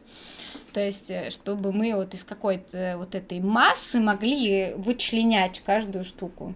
И вот, чтобы, наверное, вы поняли, к чему я веду, то есть из общего количества мы вводим вот это частное за счет как раз-таки анализа, расщепления вот этого всяких эм, и как раз такие категории и так далее, и тогда мы приходим к чему-то конкретному, вот, а то, что максимально конкретно, это значит то, что содержит много несущественных характеристик, то есть э, максимально абстрактное это то, что содержит меньше вот этих вот характеристик несущественных. То есть как бы это не, не значит, что что-то плохое. То есть это, это нам необходимо. То есть в любом случае для того, чтобы мы могли как-то мыслить, ну, чтобы наше мышление работало. Ну, то есть не в каком-то там естественном понимании, а то, что вообще, то есть как оно работает. Не только потому, что мозг, да, а потому что мы еще умеем абстрагироваться. Вот, mm-hmm. это достаточно важная штука, которую надо понимать у Аристотеля. Я, наверное, не буду очень долго говорить про сущности первой и сущности второй, потому что это, скорее всего, такая, ну, техническая вещь, которая больше, наверное, понадобится людям, ну, там, с требованиями уже философскими. Вот, так как все-таки я в каком это некая пропедевтика для того, чтобы читать вообще. Ну, то есть, а в конце какие-то методологические, ну, советы. То есть вот что-то такое. Это единственное, что я могу, да, полезного сделать. Потому что как бы объяснять философию, философию Аристотеля это ну, такой не подарок. То есть у него очень много всяких м- терминов, да, которые, ну, достаточно сложные на язык. То есть есть такие проблемы, например, еще в, вот про разницу между Платоном и Аристотелем, они используют даже два разных слова, которые на русский язык одинаково переводят материя. Ну, то есть на английском, наверное, также. То есть э, Аристотель одно подразумевает, когда говорит про материю, Платон подразумевает другое. То есть у них даже разные слова. Вот, поэтому это такие вот очень прикольные штуки, которые, да, наверное, скорее всего, интересны уже да, там в техническом понимании. Но тогда, если нет вопросов там... Так, вопросы есть. Угу. Почему интерес к Аристотелю вообще? Почему не Кант, Фихте, Беркли, в конце концов? Спрашивает товарищ Михаил. Mm, ну, я в самом начале уже поясняла то, что как бы я иду вот э, с самого начала, то есть откуда там интерес к Канту у меня есть, потому что я сейчас читаю Канта, вот его не самую простую работу, кстати, которая с Аристотелем тоже связана очень сильно. Вот интерес к Аристотелю, потому что зачастую все знают про Аристотеля, но не всегда вообще понимают вообще, что и что его за учение. То есть как бы все знают там, что он написал метафизику, что-то знает про совокупности, целокупности и так далее, там вид и род, но как бы объяснить это вообще, для чего это надо. То есть это как если нам в школе не объясняют, для чего математика, то, скорее всего, мы так и будем думать, что у нас есть калькулятор, поэтому математика нам не нужна. Особенно там посложнее математика, чем какое-то уравнение. Вот, но как бы остальные философы, это, ну, тему мы выбрали, потому что, как бы, я уже пояснила то, что я сдала античность, я считаю, как бы мои результаты были достаточно высокие, поэтому я решила, что я, по крайней мере, я даже разрешение спрашиваю, могу ли я вещать вообще о таких вещах, то есть хватит ли у меня компетенции.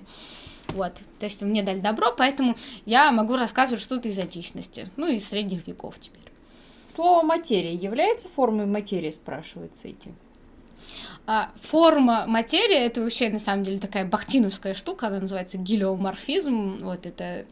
То есть все мы, мы содержим и форму, и материю. То есть, как бы это надо понимать, потому что материя, это же, как если там, я сегодня весь день говорю, бесформенная каша какая-то непонятная, да, а форма вот придает уже некий вид, который вот мы можем вот видеть. Вот. Как там еще раз вопрос? Второй. А, вопрос от Зины. Как понять Гегеля? Мозги кипят. Ну, своеобразный вопрос. Что посоветуешь? Чтобы понять вот этот вообще язык, которым он писал, обычно э, из-за этого ужасные сложности, то можно почитать э, работы из разряда немецкого просвещения, можно почитать Христиана Вольфа. Э, там, по крайней мере, он пишет намного проще, чем Гегель, но там есть вот такие вот подвижки, которые показывают вот этот язык, вот этот немецкий уже, ну, то есть, как бы они еще на латыни писали, там только немецкий язык уже, ну, становился философским. Вот, и можно как бы некоторые вещи понять уже, вот если заранее почитать таких, как Христиан Вольф. Но там, чтобы вы понимали, там метафизика, то есть уже метафизика в том смысле, в котором там уже и Маркс говорил. Вот, то есть надо учитывать. Канта, ну, как бы не посоветую просто так читать, чтобы понять Гегеля, потому что у Гегеля есть там связанные вещи с Кантом. Вот. Ну, и самое, вот, наверное, самое, как я делала когда-то давным-давно, а, я читала его эстетику, вот, то есть у Гегеля есть работы по эстетике. Я их советую читать, если вы еще немножко искусство любите. Вот, то там его же вот эти взгляды, то есть его спиралевидное вот это вот представление, оно присутствует, но оно попроще написано, чем, например, в науке логики, то есть, ну, и фенологии духа. То есть вот советую вообще, вот если у Гегеля читать, то эстетику, а если так, то посмотрите работы, ну, например, Христиана Вольфа, чтобы вот к языку приноровиться. Вопрос от красного крокодила. Как узнают звучание мертвых языков? Сложно ли учить, насколько отличаются от современных? Греческий, вот, ну, латинского, в принципе, уже там нету нового латинского, есть, ну, вот, я его называю новогреческий, то есть, как бы, когда я говорю греческий, я имею в виду вот этот умерший язык. А, он существенно отличается, то есть как бы, ну, там, на звучание. То есть некоторые вещи сохранились из старого языка, а некоторые уже нет. То есть как бы там артикли до сих пор присутствуют. А, как можно находить звучание? Это, кстати, действительно очень крутой вопрос, потому что каждый раз, когда начинаешь изучать язык, и ты спрашиваешь, ну как, ну они уже не разговаривают, как я узнаю. Но есть правила грамматики, которые описываются через другие языки, то есть и которые впоследствии люди, которые были более близки к тому языку, то есть носители языка еще были, это все записывалось, то есть есть аллитерация, чтобы мы звук понимали, то есть, например, как из финикийского, э, ну, финикийский алфавит там перешел в греческий и так далее, то есть обозначение звуков есть, но есть разница в произношении, причем даже очень гигантская, между диал, ну, диалектами, то есть там есть дорический, да, есть атический, и они звучат слова достаточно по-разному. Ну, в принципе, как и в России, кстати, в России тоже есть вот разные диалекты такие, и они ну, отличаются, что на слух очень очень кого-то корежит, кого-то нет, там, то есть, ну, надо понимать, что это как бы они имеют право на существование. Также как бы с греческим языком. С, лат... с латыни то же самое, как бы на другие языки, когда писалось. Вот, даже отчасти как бы в английском языке там сохранились, ну, был старый английский язык, да, он был, был более близок к латыни. Вот, и оттуда произношение. Что там еще было в вопросе? Тут, э, значит, спрашивают, что за Садонин? Э, я знаю блогера Садонина, канал «Выход» есть. Категории да, тут... Аристотеля существуют только в мышлении или это полноценные онтологические категории?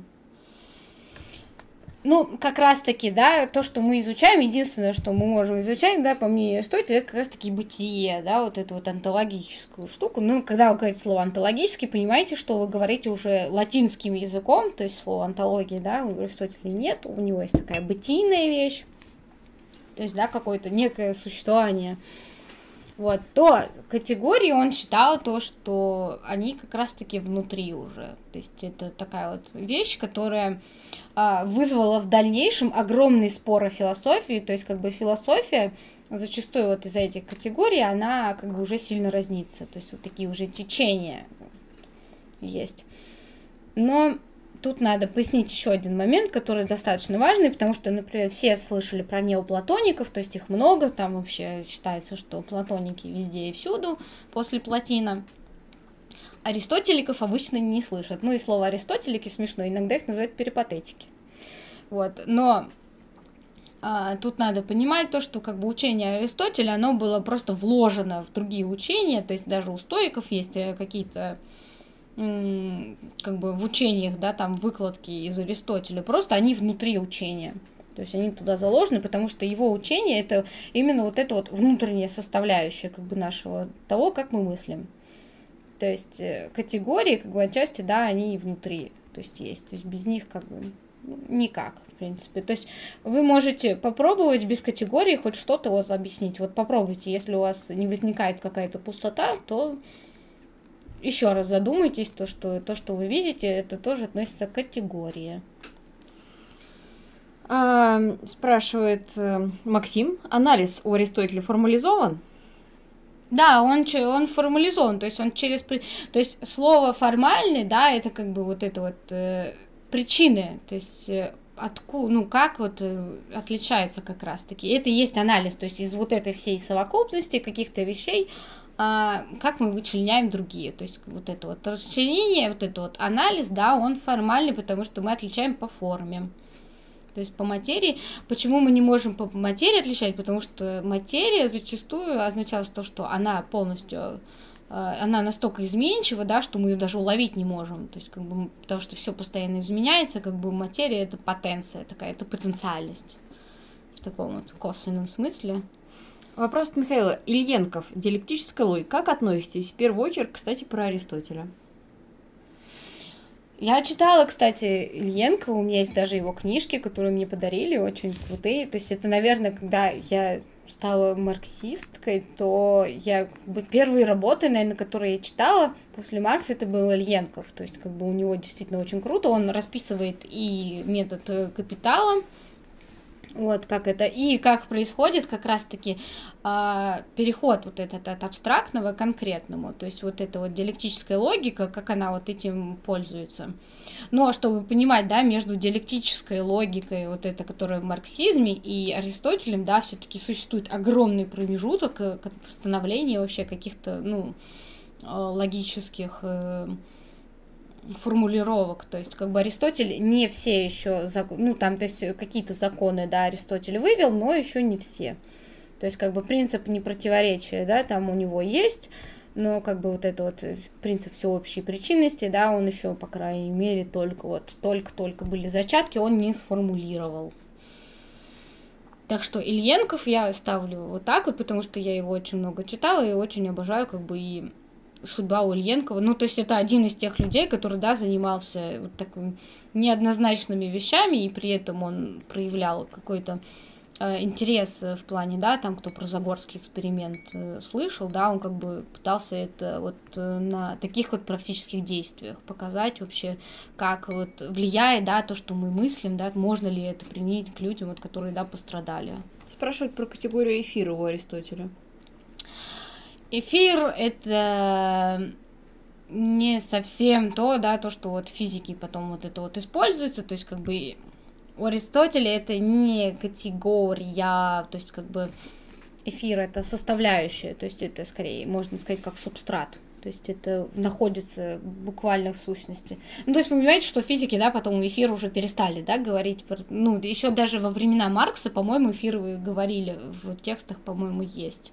То есть эфир это скорее субстрат, то есть это не категория. А, вопрос. Как Фейербах пришел к материализму, если философы говорили о душе? Ну, душа, то есть как вы там к материализму приходить? То есть, ну, по крайней мере, хотя бы вопрос то, что как к материализму пришел о душе. Ну, не сказать, что Фейербах прям стал таким материализмом, потому что его исследования в области религии показывали, что он не до конца уж и материалист. То есть, как бы, это раз. А во-вторых, а, учение о душе, оно было не единственным. То есть, например, почему я говорю, когда метафизика, метафизика, она в себя заключала учение о душе. То есть, как бы нельзя в, отрыв, в отрывочности от этого. То есть, метафизика в себе заключала учение о бытие, то есть вот это вот антология уже, то есть онтология, а, включала в себя вот науку о душе, то есть это такая психология, она прям так и называется. То есть когда психология, этимология слова, это учение о душе. А, и там еще было про, ну, то есть, э, что же там такое, ну, там этическое соображение тоже есть. И, кстати, от этических э, вот этих соображений, да, можно прийти к тому, что, да, материю можно там изменить, и то, что изначально было ну, то есть некая материя. То есть материализм тут легко можно быть. Ну, то есть душа человека а, там как бы в дальнейшем пытается, да, как-то перевести в то, что это сознание, например, наше. То есть, как бы, вот, можно такие штуки сделать. Как бы Фейербах, он показывает, а, он уже как бы жил в тот период, когда метафизика потерпела достаточный крах. Ну, то есть, прям серьезный, как бы после Канта, там уже метафизику прям добивали вот это вот учение, которое огромное, оно в себе прям много элементов содержит. То есть не только учение о душе. Вот, и как бы, когда мы изучаем бытие, да, все вещи вообще, ну, то есть там, да, вот такие вот, а, то можно, в принципе, прийти к тому, что это вещи, которые окружают нас, то есть все вещи в себе, и вот, ну, типа, тоже основание есть для того, чтобы Фейербах пришел к материализму. Ну, то есть... Угу. А, вопрос, а что, елка до сих пор стоит? Да, вот, как можете видеть. У там. нас новогоднее настроение очень. Ну что ж, товарищи, давайте еще какие-нибудь вопросы. Задавайте вопросики. Фербах. Можно на какие-то другие темы, если хотите. И пришел к отрицанию своего отрицания. Вот это, кстати, очень парадоксальная вещь, то, что да, там в марксизме очень часто э, говорят да, про Гегеля, и зачастую люди какое-то представление имеют о философии Гегеля, да, при том, что она очень сложная ну, то есть, по крайней мере, для нас всех, вот, и марксисты зачастую, да, Гегеля знают даже поинтереснее, чем вообще люди, ну, остальные, это очень, даже очень, очень прикольно выглядит. Ну, то есть там скажите снятие отчуждения, если вы видите, что человек на вас вот так посмотрел, то он либо философ, э, гегельянец, либо он марксист. То есть такое тоже может быть. Спрашивает э, товарищ Русин Игнатьев. Русин Игнатьев, простите. А Аристотель искал философский камень или его нашел Ньютон на свою голову? Если говорить про то, что там искали или бессмертие, да, то ну вот, если я говорила, что с Платоном все проще, как бы бессмертие, да, там, ну, душа и так бессмертна, то для Аристотеля, в принципе, это такого значения не имело, потому что, например, материя, она, ну, она настолько изменчива, что, да, она просто практически не существует. Не в том плане, что нет того, из чего все состоит, а то, что все постоянно изменяется. Вот, поэтому скорее основания для философского камня, ну, ну, не так уж и нужны. Ну, кстати, отношение к смерти, да, не такое тоже было, как у нас. То есть э, там примеры и Сократа и так далее. То есть многие мыслители, да, к смерти уже относились не так.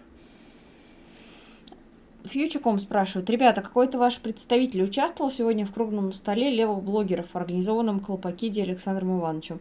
Э, ну, я так думаю, что кто-то от Союза марксистов участвовал, по крайней мере, эту информацию мы доносили. Мы лично не были, потому что у нас были другие дела в это время, к сожалению. Так. А, ну, вообще, если мое мнение интересует, я отношусь скептически к вот этим вот объединением левых блогеров, потому что, по сути, уже вот сколько лет во всем этом, и, ну, э, те, кто объединился в одну организацию, они в одной организации и работают, а э, все ситуативные объединения левых блогеров, они иногда помогают, но в то же время я могу сказать, что когда активистам нужна реальная помощь, большинство левых блогеров днем с огнем не отыщешь и не допросишься никакой помощи. Поэтому это большая проблема, и, ну, вот чисто блогерство как блогерство, оно не интересует ни меня, ни моих товарищей, и поэтому там какие-то такие вещи, они не всегда стоят на первом плане, чтобы именно вот заниматься этим блогерством. Оно само по себе довольно неприятная и вещь вообще такая крайне испорченная капитализмом. Я, кстати, сейчас отвечу на вопрос. Я там увидела про произношение латыни, почему оно разное. А, есть произношение, грубо говоря, античное, это когда там к, то есть кайзер говорится, это не Цезарь, да, а Кайзер, вот, и дифтонги, то есть такие гласненные, они там звуками красивыми, такие долгими звучат, типа э, еще что-нибудь.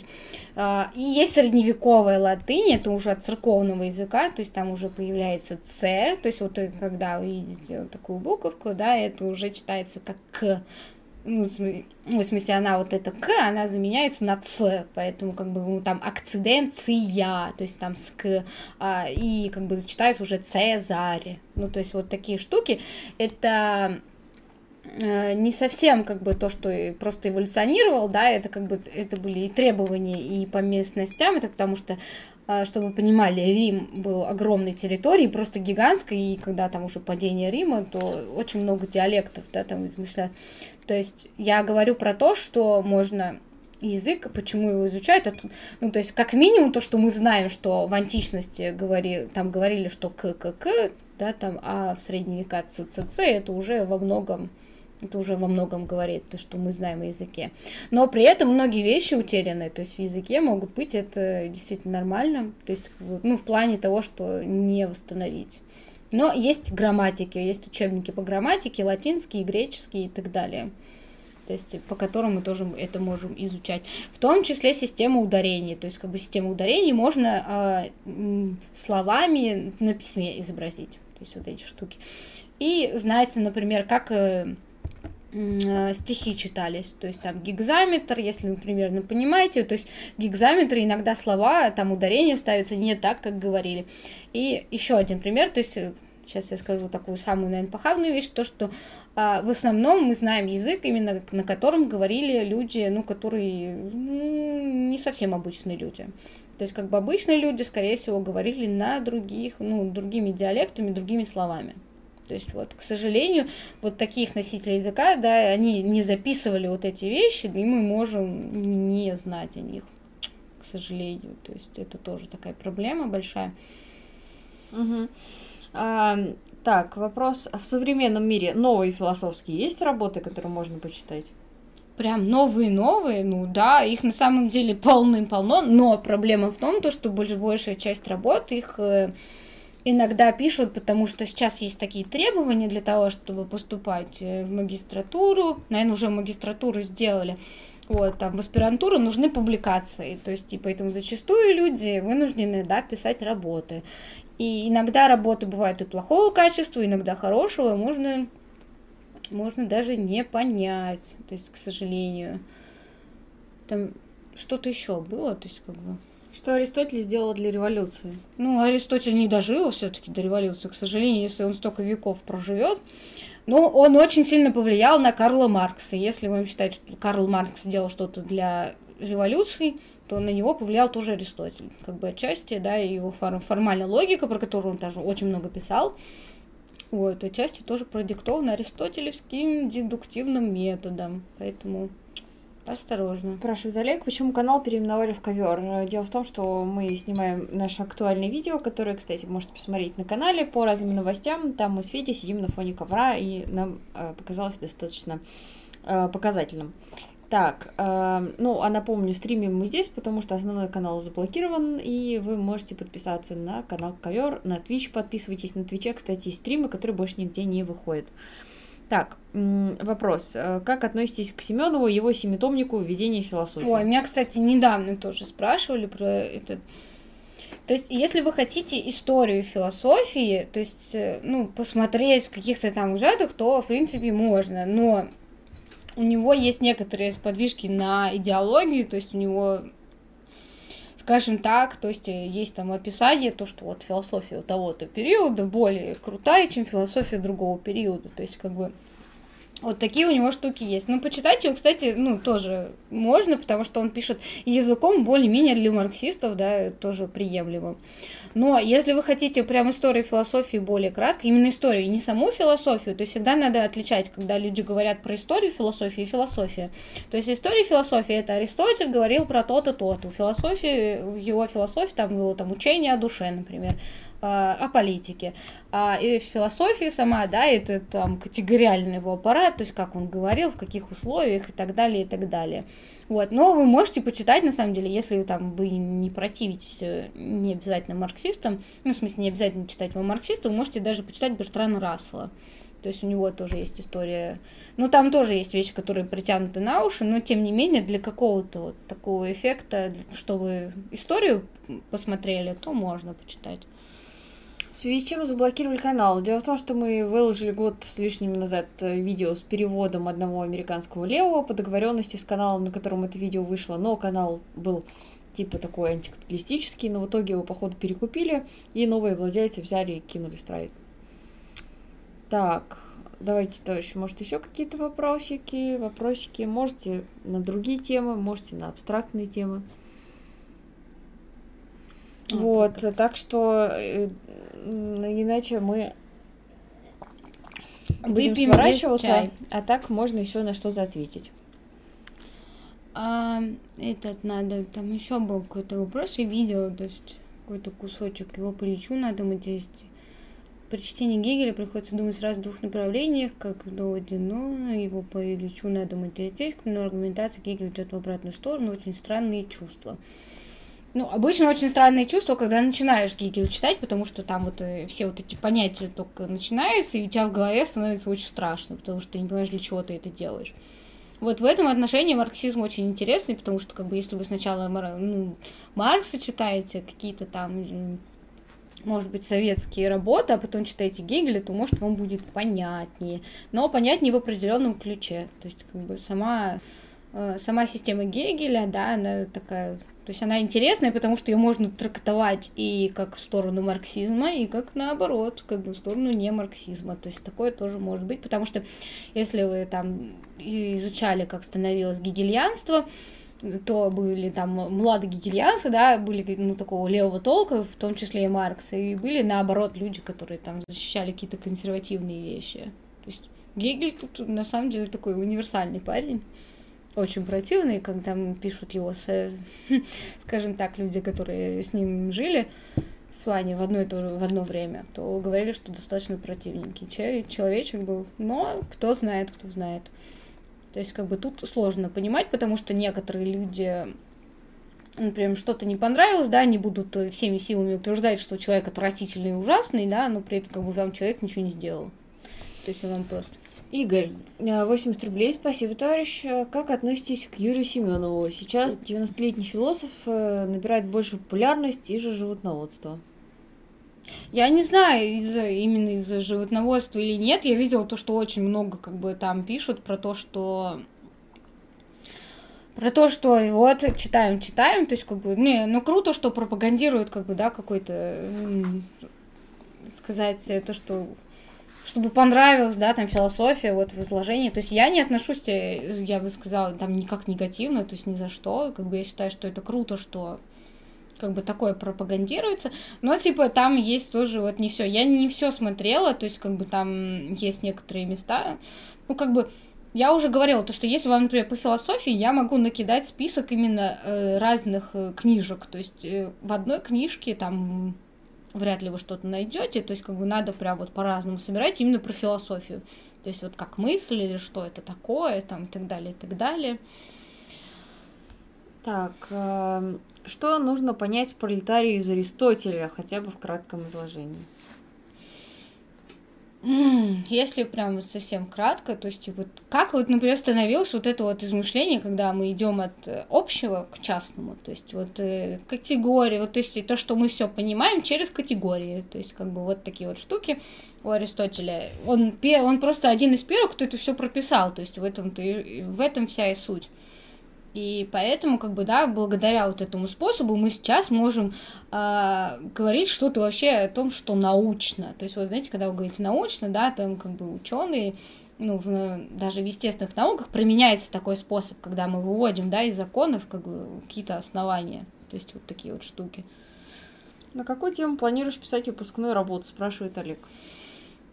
Если учесть то, что мне приходится очень-очень-очень-очень-очень много писать и до выпускной работы, потому что я учусь намного дольше, чем обычные люди, у меня потому что несколько направлений, вот, то у меня будет либо компиляция из моих старых типа работ, которые я присылала, вот, но они будут скорее связаны либо с переводами текстов, а, либо возможно, даже сущностные анализы, то есть э, вот становление. То есть я еще пока точно не решила в эти моменты, потому что мне еще, еще писать и писать, слишком много писать, но, скорее всего, это будет соединение того, что я уже писала.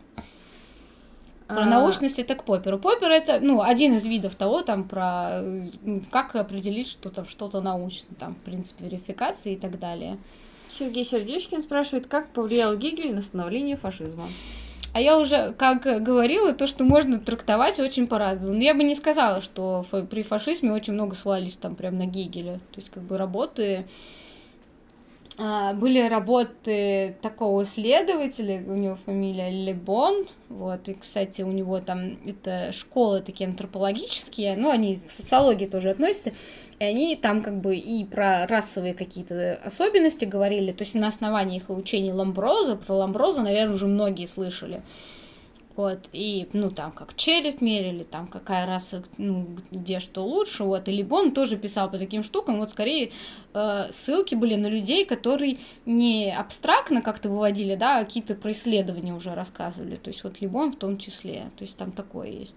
Ну, а Гегелю могли, там, что угодно сказать, абсолютный дух, там, но я могу сказать, кто больше, есть такая очень смешная отсылка у одного одного, скажем так, философа, которого трактуют очень по-разному. Был такой, я недавно как раз-таки по нему писала, его зовут Эхим Флорский, ну, это вообще прям такое средневековье, средневековье, и как бы его система основывалась на том, то, что существуют разные времена, то есть там как бы время, одно время, когда рабство, там нужно Бога бояться, второе время, когда вот вы живете уже там по Новому Завету, вы должны уметь верить, э, уметь как бы подчиняться, еще что-то.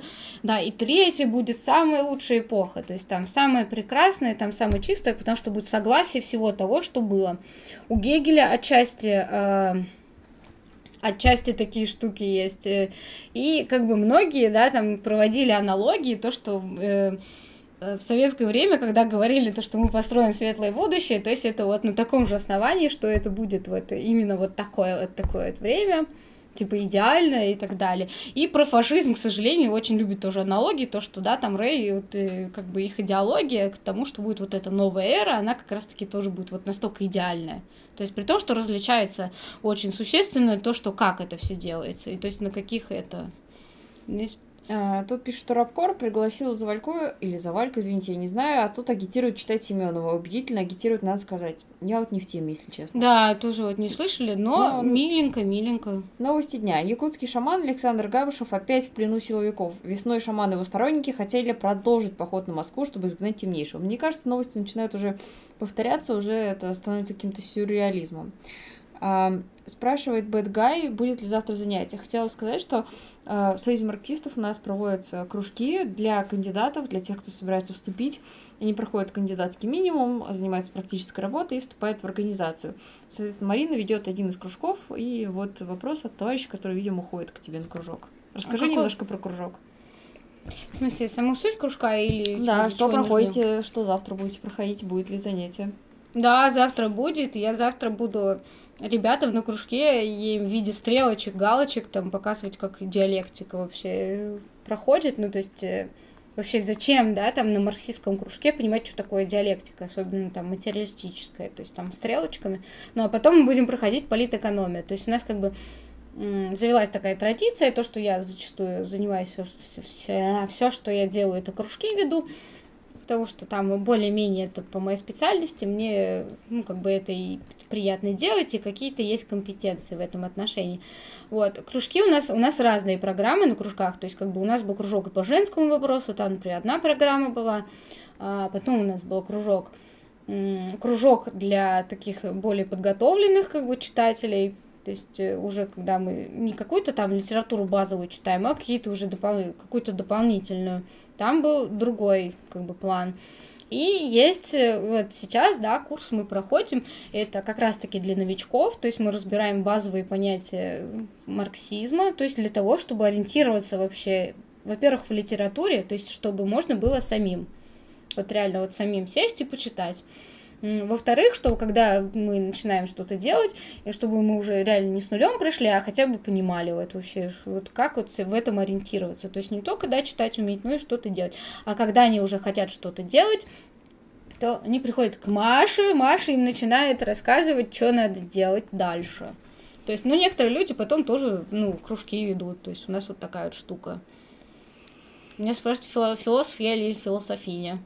Но уж э, я не употребляю слово философиня, потому что как бы э, некоторые, ну, есть, во-первых, разные теории там феминитивов, то есть там есть какие, считать ли феминитивами образование естественное, то есть как бы есть слова, которые вы спокойно, ну, феминитивы говорите, и никому, в принципе, ну, в голову не приходит, что это противно.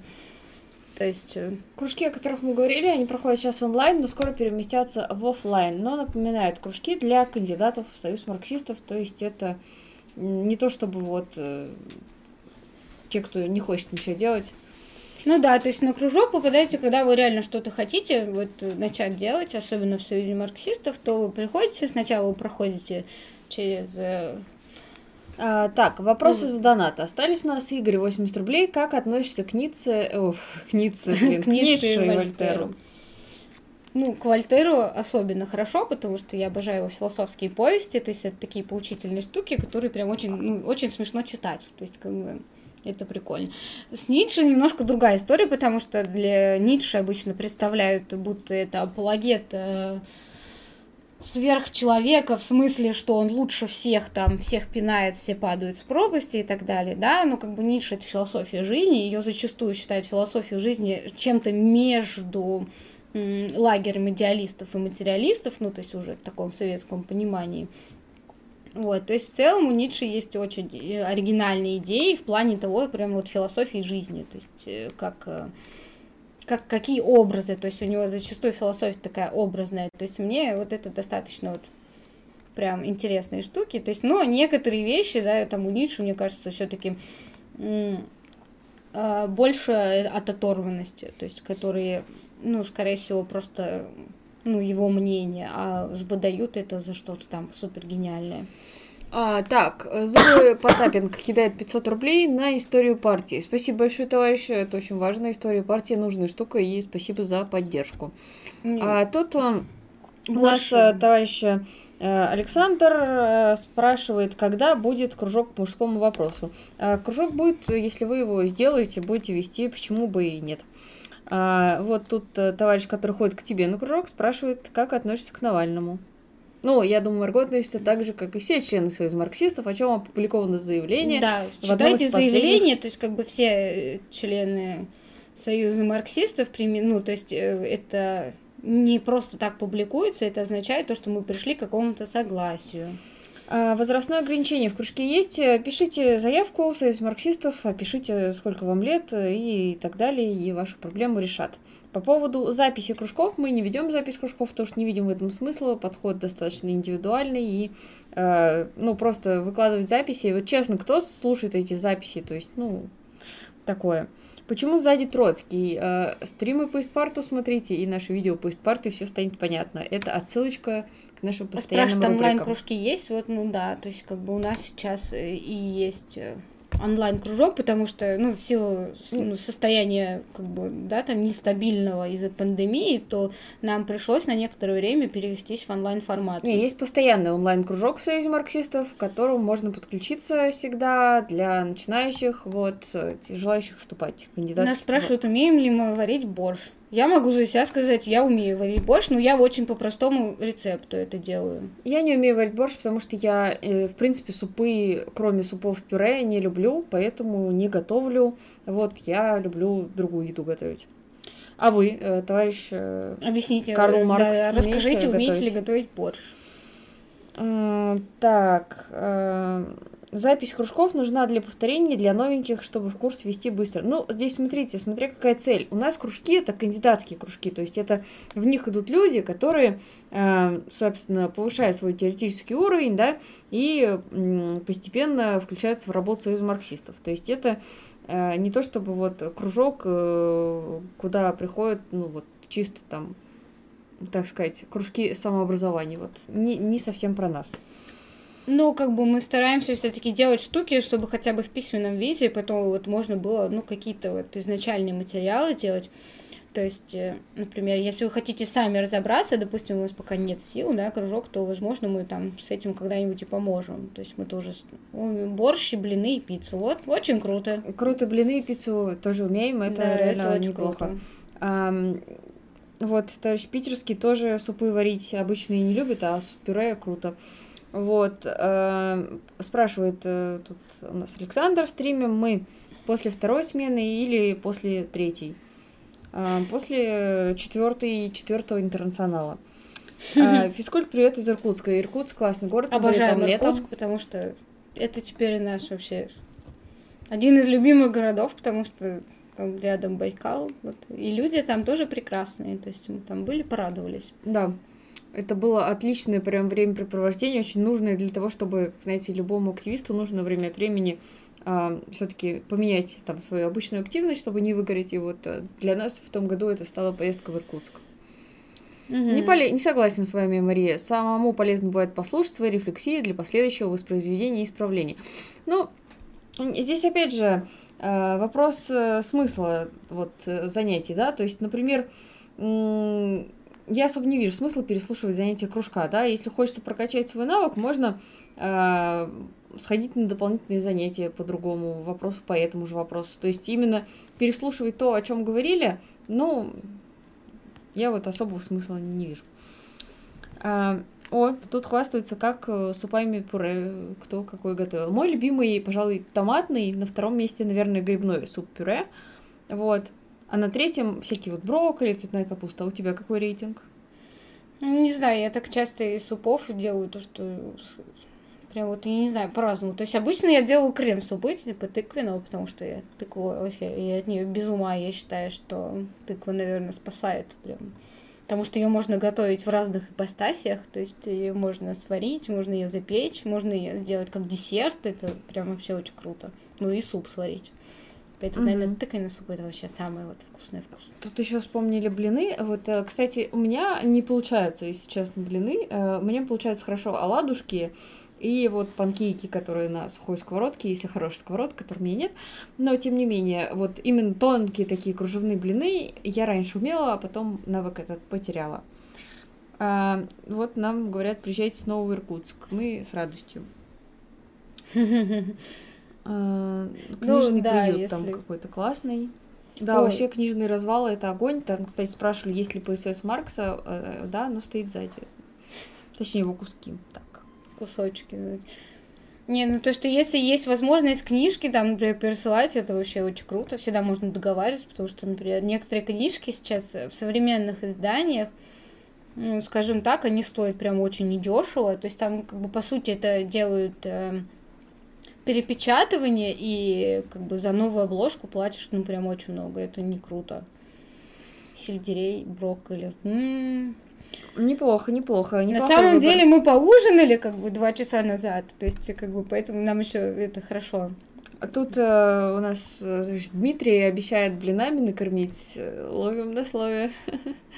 А куда ехать за блинами? О, у нас тут, э, я смотрю, очень интересный вот э, товарищ ворвался называет всех краснооперные. Красно... Красноперые. Да, очень интересно. Ну, давайте что-нибудь поинтереснее. Ну что ж, вопросов пока у нас нет. Давайте, может быть, подождем еще пару минут. Если не будет, Сколько то будем у нас осталось? У нас, в принципе, осталось то минут 12, тоже галдеть. Ну, то есть, а, я список литературы сейчас проговорю, я его потом могу как-нибудь скинуть. То есть я просто не знаю, куда мне его скинуть, чтобы понять. Пришли, мы его выложим в телеграм-канале нашем. Подписывайтесь на наш телеграм-канал Station Marks. Но не знаю, как он будет выглядеть, как бы это такая специфичная штука. Но, как бы, если вы хотите, ну, вам не очень нравится читать, ну, по крайней мере, такие тексты, то вы можете их послушать. Ну, прямо там философски. Давай Петербург, о, отлично. А в Петербурге мы будем, скорее всего, в, на второй неделе февраля с презентацией нашего ЗИНа, ну и просто пообщаться с товарищами. То есть мы действительно скоро будем в Петербурге. То есть смотри, мы придем кушать блины. Так, э, тут вот Михаилу коротко он хочет узнать, в чем Гегель идеалист. Где? То есть в чем идеалист? Но как бы вот эта вот э, структура, то, что кто-то идеалист и материалист, да, она не совсем как бы вообще была в истории философии всегда. То есть как бы она скорее для простоты восприятия философских каких-то вещей. Вот. Почему считают Гегеля, э, Гегеля идеалистом? Потому что как бы его вот этот абсолютный дух, там, кстати, много разных названий, то есть на немецком даже. а, то есть, э, как бы все происходит, как вот, например, отражение деятельности вот этого духа. То есть, как бы дух, он первичен, но дух, естественно, он никакой не материальный. Вообще ни в коем случае Гигель бы такого, если бы сказали, там какой-то дух материальный, он бы перевернулся, где там он обитает. И как бы зачастую из-за этого, то есть по вопросу, да, что первично он как бы попадает под категорию идеалиста, то есть то, что это абсолютный дух и по познаваемости. То есть мы можем познавать только ну, в, силу, в силу нашего развития. То есть мы целиком ничего познать пока не можем. То есть как бы а единственный, кто может это познать, да, это все-таки как бы абсолютный дух. Вот, за, э, за счет вот этого обычно его называют идеалистом. Но я повторюсь, как бы вот это вот э, деление на идеалистов и материалистов, оно в философии, ну, только является одним из вариантов. То есть есть другие. А, так, вопрос, как вы относитесь к Шевченко? Да никак не относимся, есть и он, и есть, и mm-hmm. Маркс с ним. А, так, тут чат уже живет своей жизнью, я думаю, будем потихонечку закругляться. А, наверное, напомню, да, давайте заявки в Союз марксистов, в кружки Союз марксистов. Вот. Будем э, обучать. И по поводу Зина следите за страницей Фрая Фрауэн. еще раз покажем Зин. Будет или... подробная информация по поводу того, Наше как детище, ту -ту -ту -ту -ту. где будет презентация и так далее. Ну что ж, всем спасибо, что были с нами и поддержали. Вот, всем спасибо. Пока, товарищи.